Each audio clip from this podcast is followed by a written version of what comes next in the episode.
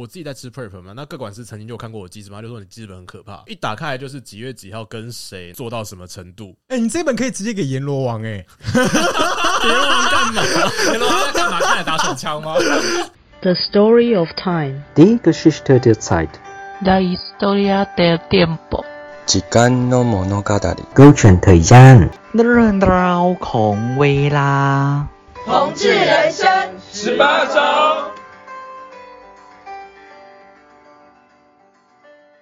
你现在收听的是热线老同小组制作的《光阴的故事》同志人生十八招第五季。我们今天来聊聊网黄的不可不知、不为人知。我是主持人萌萌，我今年二十八岁。我是今天主持人连连，今年二十五岁。我是今天的客座主持人 Daniel，我今年三十三岁。哦，我是今天的来宾 Nick，然后我今年三十三岁。欢迎欢迎 Nick。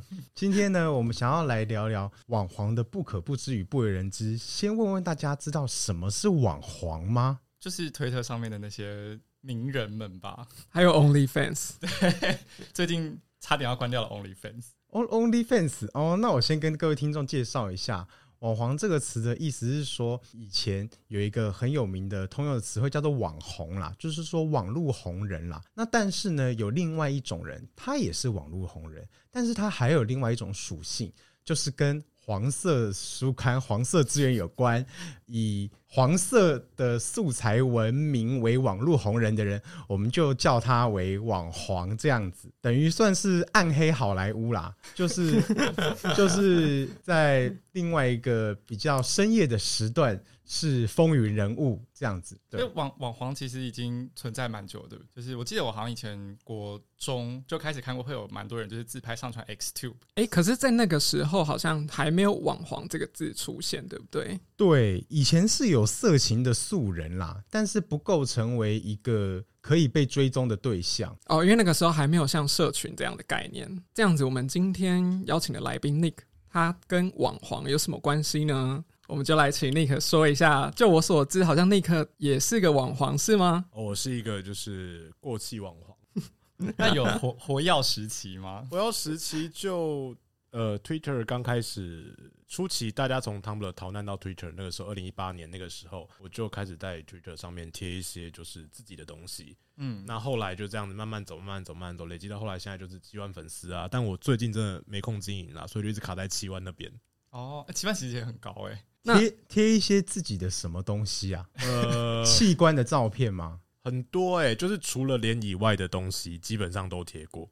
哈，那其实那是蛮完，听起来蛮完蛮完整的啊。对，就是蛮多东西的。那除了说呃自己以外，还有跟别人的，然后甚至是一群人的哦，然后在室内的，在室外的，也都通通都有贴过，就是所谓的联名这样。也不一定会联名啊，因为有的人他来就是参加活动或者是来玩，那不不见得说他想要曝光他的身份。那我们所谓的联名，一定是指说这个人他跟我要共同具名在那篇文章上面，我们才叫做联名。如果他没有剧名的话，那不叫联名，那就只是纯粹一起玩。好好好好好，那我先打开天窗说亮话，所以有漏屌对吗？有啊，有跟别人不露脸口交对吗？我都被口欸。只有只有被口，刚刚那句话听起来有炫耀感。有有跟别人不露脸的肛交和多人肛交，对吗？有啊。那除此之外还有什么精彩的吗？嗯，在野外不露脸的口交和肛交多人，对吗？都有。那还有嘞？呃，基本上我个人是没有什么 BDSM。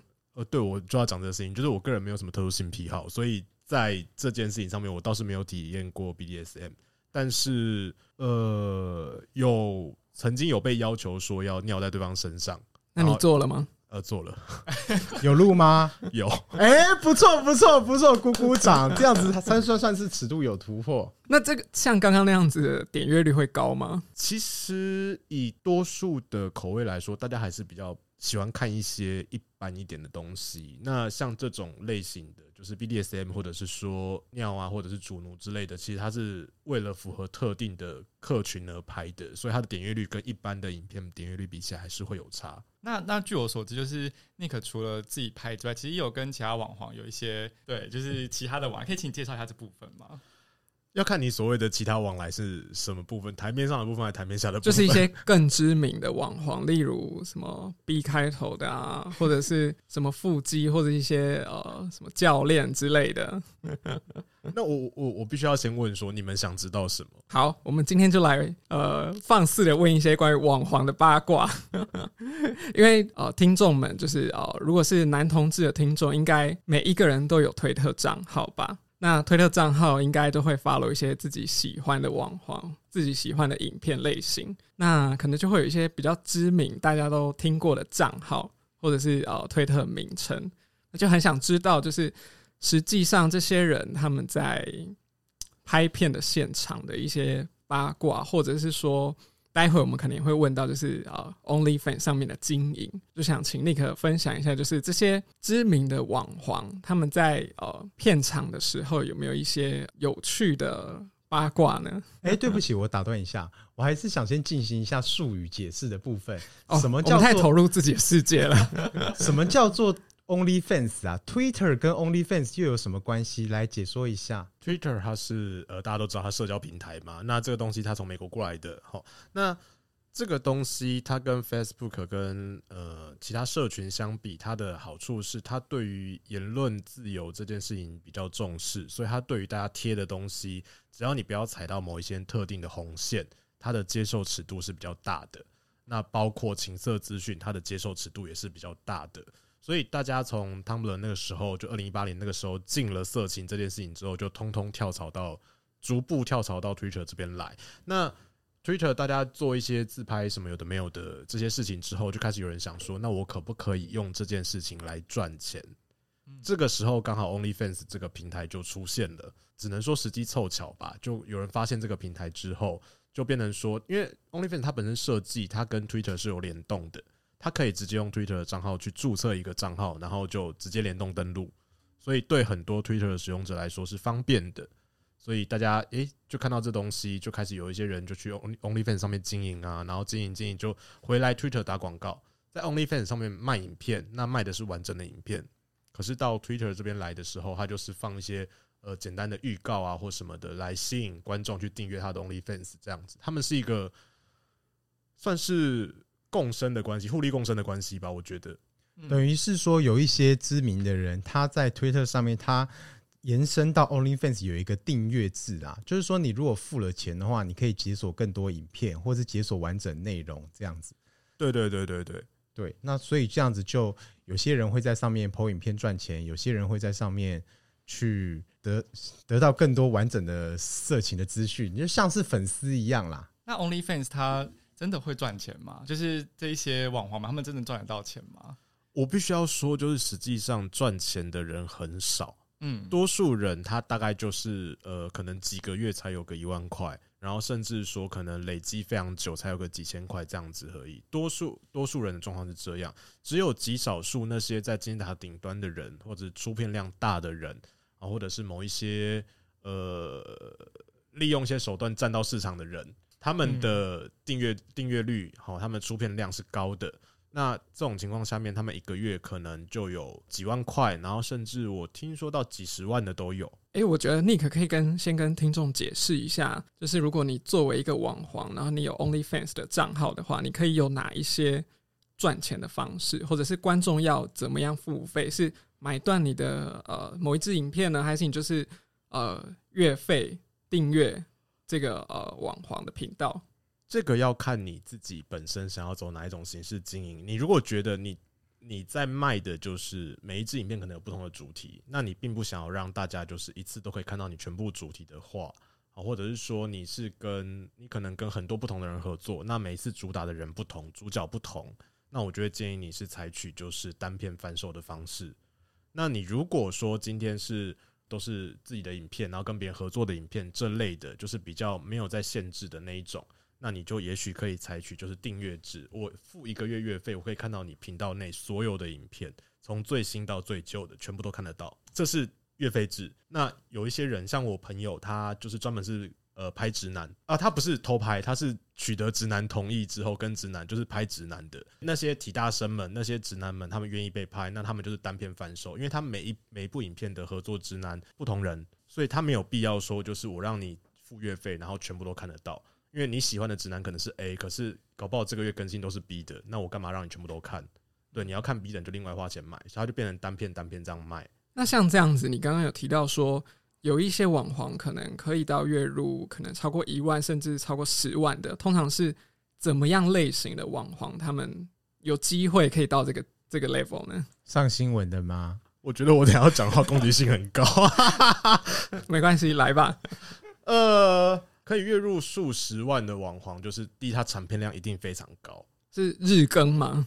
呃，不一定要日更，但是它有可能周更。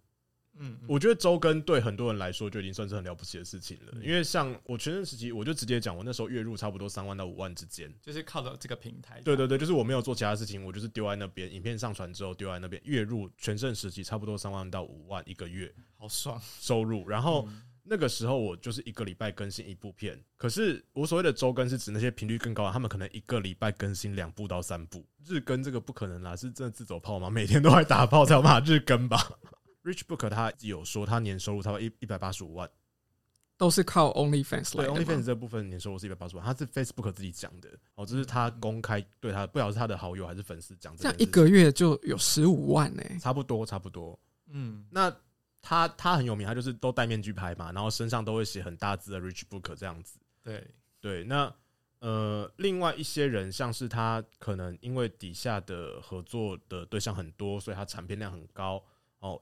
或者是用各种方式去冲它的曝光率、点阅率，然后让他的追踪者变多。那这种情况下面，它是有可能可以到月入就是十几万到数十万。那基本上你月入有破十万的，你一定是在金字塔最顶端了，因为它其实是一个 OnlyFans，它自己系统本身也会告诉你说，你现在的阶级是在。就是所有人所有世界排名嘛，对所有的创作者世界排名，你是排在哪一个区间？他会自己告诉你这件事。PR 值，PR 值，对对对，可是他是用 percent 显示啦。嗯嗯，对对对对。那除了就是呃更新的频率要够多以外，在内容上有没有一些大众都会喜欢的内容，可以刺激就是追踪人数呢？网黄就是也够多人了，讲实话。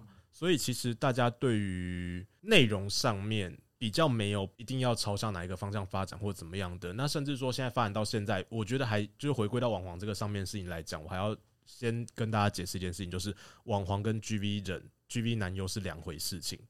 哦，差别在哪？GV 男优他是以这个为业，他就专门拍这个，他就是拍拍这个赚钱。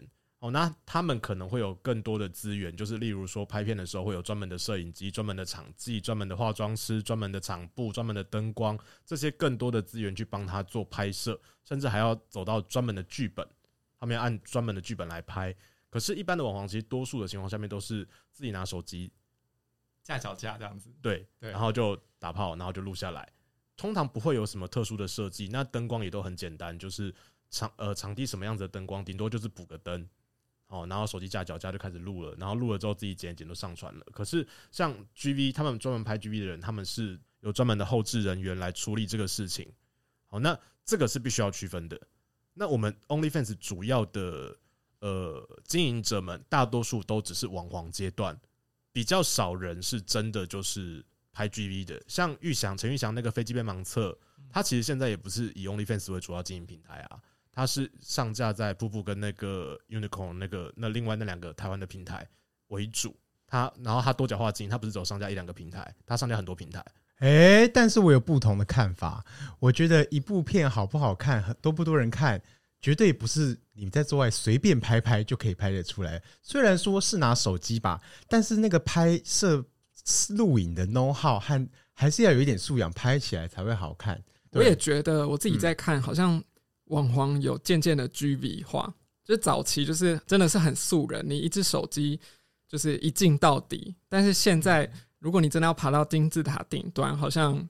灯光啊、分镜啊、角度这些，真的就是要开始注意这些细节，专业化了。对，要专业化了。可是我必须要说，就网红的拍片，通常都不会是拿真的，就是即便再怎么样，顶多就是一台相机啦，不会是真的那种什么超高画素摄影机，然后还有专门收音什么，没有这种事情啦，很少，真的很少这种人。所以多半都还是手机，那顶多就是手机有很多支架在很多个角度。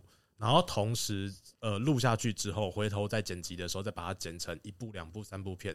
像我自己知道的状况是，打一场炮，如果你这个炮从开始到结束，包含前戏，差不多抓一个小时，好，其实你是可以剪到两部到三部影片的。因为 OnlyFans 上面一部影片，它有它的容量限制，就是我记得三三 GB 还五 GB 吧，因为太久没更新忘记了，就是它是有它容量限制，所以你影片画素高，然后又太长的话，其实根本是上不去的。所以一部片通常就是抓，我们通常都抓十分钟左右。好，那你你打一场炮，你不可能只有十分钟。通常啊，对，不可能，对，就是你连前戏不可能只有十分钟吧？可是观众要看的就是最后那十分钟啊。对，那最后那十分钟，你可能会看到，就是比如说我月更一个月更新四部，你可能要到第三个礼拜或第四个礼拜才会看到那个你最想看的那个部分。哦，所以这就是一种经营的技巧吧？同一场戏就是剪成可能四段，然后到了月底的时候才上线最精彩的那十分钟。差不多，差不多。对，因为你如果上传四十分钟，你也是被拉到最后十分钟啊，那你还不如就分次上传。对啊，而且你看哦，像我刚刚讲说，我呃这样讲好像是在出卖自己有吗，呃，反正就是一个月我更新四次嘛，一个礼拜更新一次，那我。可能你们想看的那部分会是在第三个礼拜或第四个礼拜才更新。嗯，那我前面还是一样，我就是一个月就是更新到四次啊。我我有照我的约定去一个月更新四次。对，那只是说可能前面就是前戏，你没有办法看到那个你最想看到那个高潮点。有时候有时候可能就是比较简短，比如说在野外，在野外的时候那个影片长度就会比较短，因为你不要快速解决。嗯，你快速解决情况下面，影片短的情况下面，有可能哦，我那个里那个那个月预定更新，比如说四部，那前两部是野外的，那可能。搞不好第一步你就看到你想看的东西了，也不一定。所以那其实是看每一个创作者他自己的呃当月的计划跟安排，还有他拍片的内容来决定说他到底要怎么更新。然后至于观众口味这件事情上面，我我觉得多数观众其实并没有特别喜欢剧情很多的片。你说例如说完整到什么谁是谁的小叔，然后谁跟谁结婚什么的。我们现在要讲鸡来素吗？我们现在是要讲鸡来素吗？没有了，没有了，就是。呃，如果说你你在剧情当中充满了太多设定，其实大家会觉得套路感很重哦。嗯、那尤其是很多网红很喜欢写一堆文案，对大家看了文案就高潮，但实际上我必须要跟大家讲，那文案都骗人的。对，我必须要讲，我的朋友啊，很多人听了很多人说，哎、欸，我终于跟那个叉叉网黄去做到爱了。然后我说照片给我看，一看，怎么了？没有没有，就是你可以用形容的，就是你看到照片后。没有，我就跟我朋友讲说，他人家虽然是网黄，但是可能是小说家啦，不是种马啦，就是说魅力不是在于说真的非常令人引人入胜的身体这样子，文字也是他莫大的优势啊，在网络上面看起来是很很爱尝试性的各种暗黑手法，或者很大胆。但本人呢，就看起来像是个俗辣，这还是是虚拟世界的美妙之处。你虽然本人是个弱不禁风的骂咖，但是你透过想象，还是可以把你自己塑造成理想中的自己。对，我就看到很多推特上的影片都会写一段介绍啊，我想说，到底哪来这么多海军陆战队的人都要来拍推特影片？哪来这么多单亲爸爸要跟同志们联名拍片？就是，所以可见，一部引人入胜的 porn 不是只有最后十分钟，对，不是只有那个性爱发生的当下，还有非常多的环节构成一部引人入胜的 porn。那但是我觉得，也不是说关键字拿出来，读者就会买单。我只要看到说圈圈直男、圈圈异性恋、什么新婚爸爸，或者说什么无经验异性恋，我就觉得。骗人，骗人！这我一看就知道是骗人。这个就像有人讲说，你要不要投资虚拟货币？你这句话一看到你就知道是骗人的。所以这种话不但没有让我买单，反而引起我的反感。所以还是要花式才会让人买单哦。但我我必须要说，你刚刚讲那段话，我突然脑子里面浮现出超多人的，怎么办？因为就是这些关键字会点阅率会高啊。好像是那个某一个。月费设定在台币九百块的那一位，他他呃，就不讲名字啦。哦，就是可能有很多人九百块，对，不知道。其实好像只有他，就是他月费九百块。那他每每一篇文章都就是每每部影片都说什么？我今天跟哪个直男爸爸，明天跟哪个直男爷爷都出来了。那我都想说，直男爷爷你在讲什么？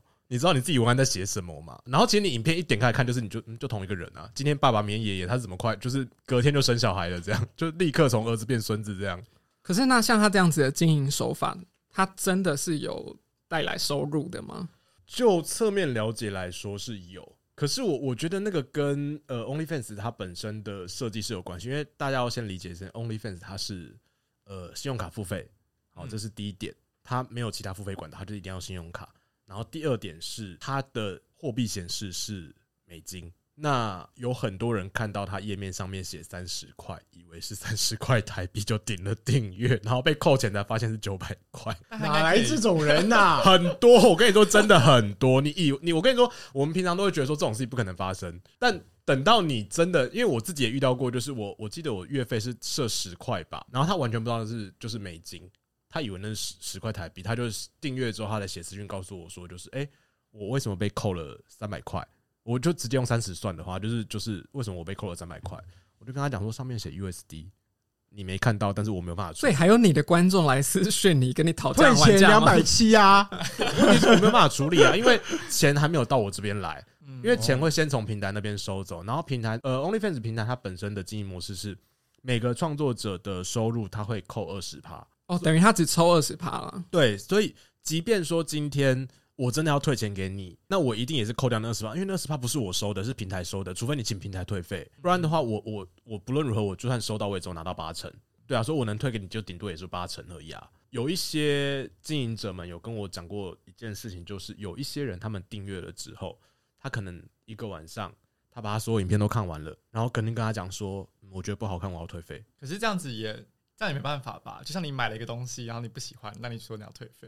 对，啊、所以所以所以其实对创作者来说，创作者从来不经手退费这一块，除非你私下跟那些粉丝就是怎么样去谈好退费这件事情，不然其实你跟平台去申诉你要退费这件事情是做不到的，平台不会退费给你。嗯，就像 Netflix 也不会退费给你啊，因为你就你订阅了之后你就可以看啊，你有没有看到你家的事情？我为什么要退费给你？就是这种概念啊。哦，对啦，外国的公司的消费法规跟我们台湾的不见得一样啊，每个国家的消费法规不一定一样。那那我还是想回到我们的话题，就是像我刚刚讲的，我对于主打直男异性恋的关键字和频道，我是不买账的。那我想问尼克，那你觉得目前什么样的关键字最被买账，或是你最买账怎样的主题？我跟你说，虽然说你你。大家心里面都会质疑说，今天来拍这个片的到底是不是直男？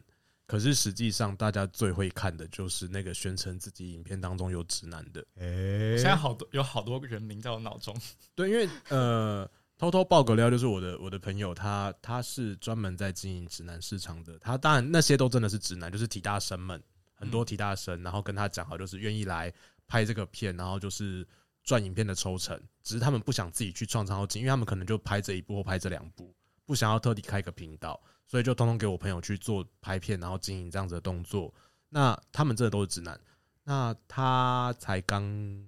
提出二十万而已，你说从 OnlyFans 里面拿？对，哇塞，有啊，你讲的那个是真的啊，我讲的是说应该有很多是鱼目混珠骗钱的吧？鱼目混珠骗钱的哈，现在就是大家一看就知道了啦。因为你，我不得不讲，就是以前有一个叫做什么什么什么什么什么队长的嘛，然后就是宣称自己是直男吧，然后被开发嘛，身材很好啊，他现在有自己的 Twitter 啦，一看就是 gay 啊，就是这种的东西，其实大家都知道，只是。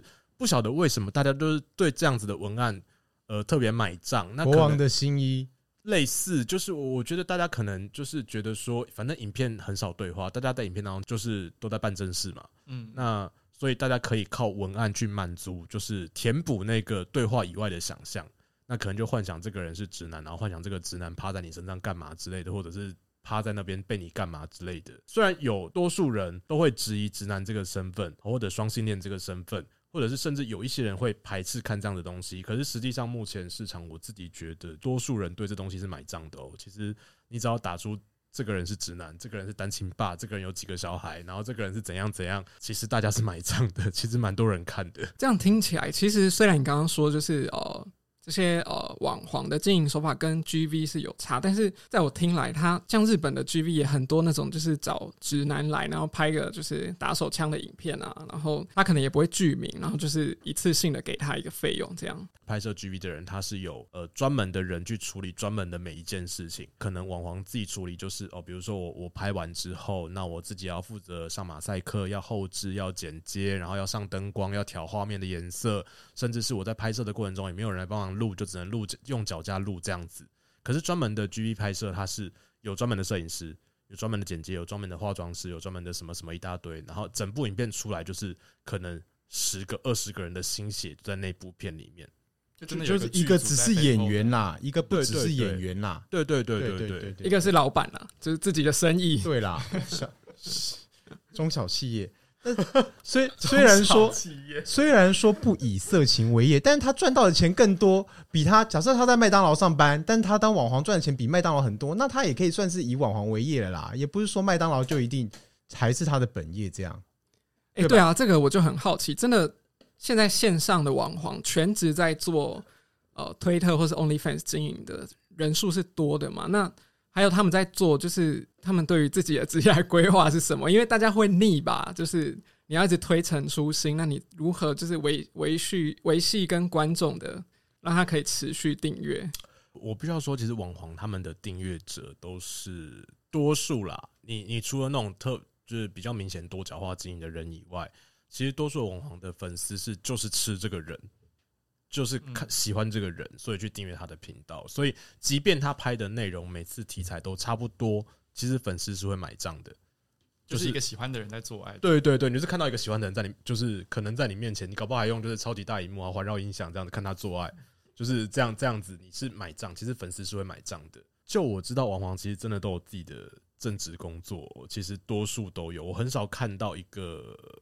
就全职的网对，就我了解，其实我很少看到全职网黄这件事情哦。那顶多就是有人在网黄这边，就是用这个事情，他原本他的正职工作，然后再兼这个副业，那可能他赚够了钱，他就从这个圈子隐退去做他其他想做的事情。那我还有，我想问一个，就是都市传说，哎，谁啊？什么东西？谁啊？你说隐退的人吗？对啊，谁谁做了什么事情？谁这样？谁怎样？那个，哎。那可以讲吧？那个那个富啊，她她原本是跟她前男友，现在是前男友了，就是一起拍片，然后也有各自拍片。她现在就是可能已经赚够了钱，所以她就从圈子网红圈隐退，她现在去开素食餐厅。是麦当劳还是那个什么种福田？菜菜菜。哦，素食餐厅，对对对对，全国。他想 他想要 他想要，因为他身材很好，那他想要去推广说，其实吃素食这件事情是对身体健康的，然后也可以达到很好的身材，不一定要吃动物性蛋白之类的。哎，我觉得这很励志哎，就是做完他的创业，然后结果去积阴德的事情哎。我觉得要是有一家素食店叫网黄素食，我一定天天要去吃。可是里面只有菜哦，没有没有肉哦，没有肉。有啊，哎、欸，那这样子口交算是破戒吗？你要不吃下去？我们其实有讨论过这件事情、欸，哎，就是你假小到底算不算是那个？你你你吃小到底算不算是破戒？那素食店老板怎么看待呢？哎、欸，我没有问过素食店老板，我是跟自己其他朋友讨论这件事情的。他们说就是啊。从动物产出来的东西就是荤的，动物性蛋白。对对啊，就像穆斯林不能吃猪做的那个疫苗，猪肾脏做的疫苗一样啊。呃、你你看，真的吃全素，其实是你连牛奶都不能喝的。嗯，对，所以其实真的全素者，他是连假小都不不抖啦，因为毕竟是人身体出来的东西嘛。那讲到他的这个后来创业的例子，我就想问，在台面上这些网红，他们会开始规划说自己之后可能什么时候要。换工作嘛，或者说从这边隐退，什么时候隐退？对对对对，我觉得就像范岛爱一样。Sorry，真的有人知道饭岛爱吗？你刚刚也讲了攻击性很强的话。你你是不是都看章回小说长大了？好，这段可以剪掉。就就因为我我进 OnlyFans 其实就是一个额外的兴趣，就是反正我本来拍片就是哦。可以记录一下，我本来就会跟每个对象做了什么事情，几月几号做，在哪里做了什么事情，我本来就会写在记事本上面。嗯嗯，那当然这是为了我自己后续回溯追踪方便。你要追踪什么？你你是要建档吗？追踪很多事情啊，万一你真的出了什么意外，其实你这样回去追踪很好追踪诶。好可怕哦！出来说到底跟谁 很有法律意识，所以在疫情之前，你就会开始进行十十连制了嘛？请他来做爱前，请登记一下。我不会要求十连啦，但是我基本上会自己记下来说，因为我自己在吃 prep 嘛。那各管师曾经就看过我记事嘛，就说你记事本很可怕，就一打开来就是几月几号跟谁，然后在哪边什么环境，然后你做到什么程度。哎、欸，你这本可以直接给阎罗王哎、欸，阎罗王干嘛？阎罗王在干嘛？看来打手枪吗？就是要如果要判断这个人生前做了什么好说坏事，这本可以直接给阎罗。可是我有跟我每一个对象讲这件事情，我都会说，就是我会我会 我会记下来。那如果说就是我没有拍片的话，我会特别写说有拍，因为这个就是到时候如果出了什么事情，我自己可以回溯之外，我影片会给对方一份，谁持有影片我会记下来。那万一流出去的时候，我要找谁都很好找。哎、欸，可是这个真的很困难呢、欸。你去个室外的野裸的场地，你怎么你这么多人来来去去，你要如何登记说今天我跟谁互打，然后谁帮我吹？我跟你说，那些会跟你发生。这样子接触的人，你通常都对他就是有基本的兴趣。当然，你欧瑟瑟那种就是不管三七二十一有菜就吃那种，就是有肉你就吃那种，我们先不讲。我讲一般情况下面，我们去外面玩，一定那个对象你是有兴趣的，你才会跟他怎么样嘛。既然有兴趣，其实你们结束之后也不会就是拍拍屁股就走，通常都会再聊一下。哦，一起抽个事后烟嘛？对，就类似这样子。就是这个时候就问他说：“哎，你可能哦，大家叫什么名字啊？”然后就是。几岁啊？住哪里啊？换个 line 啊？对啊，对对对对，类似这种身家调查啦，那就很简单，没有到详细的身家调查啦，但是就是大概会记得。所以我的朋友们在疫情严重的时候都说不敢约炮，我就说你就去约啊，但反正重点就是你要知道对方是谁就好了。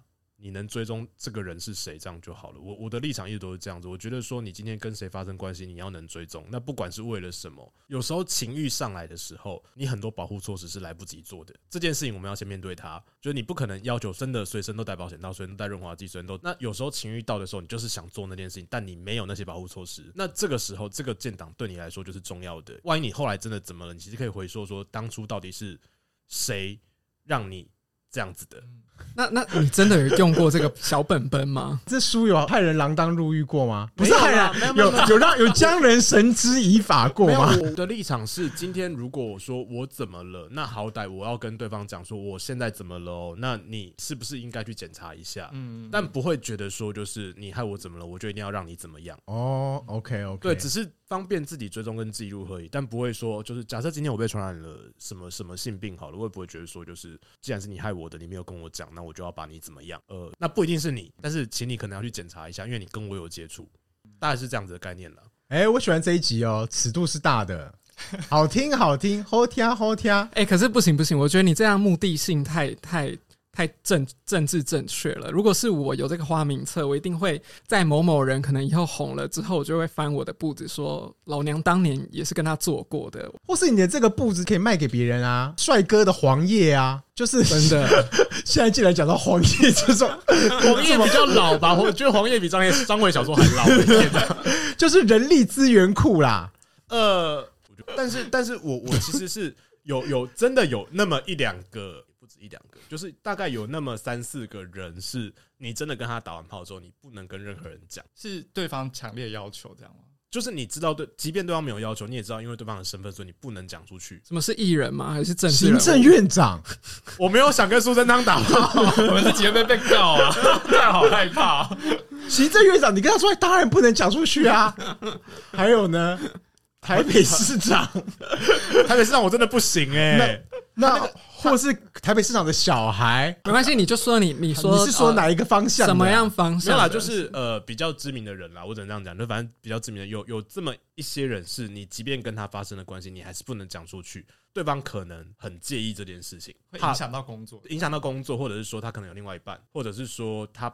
不喜欢被人家讲这种闲话。如果对方有跟你要求说这件事情你不能讲出去，你就应该做好，你不能跟别人讲这件事情，这样你们才有机会，就是再有下一次，再有下一次啊。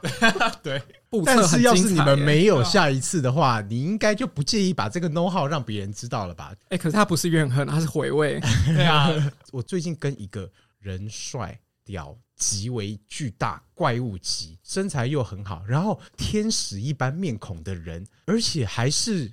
签约制作音乐就是一个演艺人员，那他也没有大头症，他也没有说哦，我因为是在演艺圈工作，所以怎样都没有，人品还很高尚。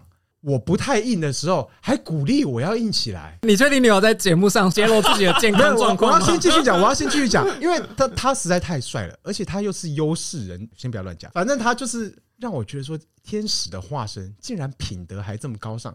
有那种圣母的情怀，要帮助我站起来。然后我就很励志，然后我就跟这个人做爱完之后，我真的觉得我生命被洗涤了，身心灵都我都快被超度了。哇！你是去做爱还是去受洗？就跟这样子的人做爱之后，我就觉得。生活当中，我的可能性还是很多，是要相信幸福会到来。我我朋友曾经跟我讲过，只要你长得一般中间，然后你是看起来无害的，其实你要吃到那些人的机会就很高。你你，但是你必须要选择正确的方式，用正确的管道去跟对方接触，而不是像变态一样一直骚扰人家。那什么叫做正确的管道？基本上就是从比如说 Facebook 或 Instagram 之类的，或 Twitter 上面的留言开始去做互动，然后那互动是正常的。还有就是，我觉得有一个关键就是，通常这些很红、很帅、很多人追踪的人，你越不把他把他当一回事，他就越觉得这个人很特别。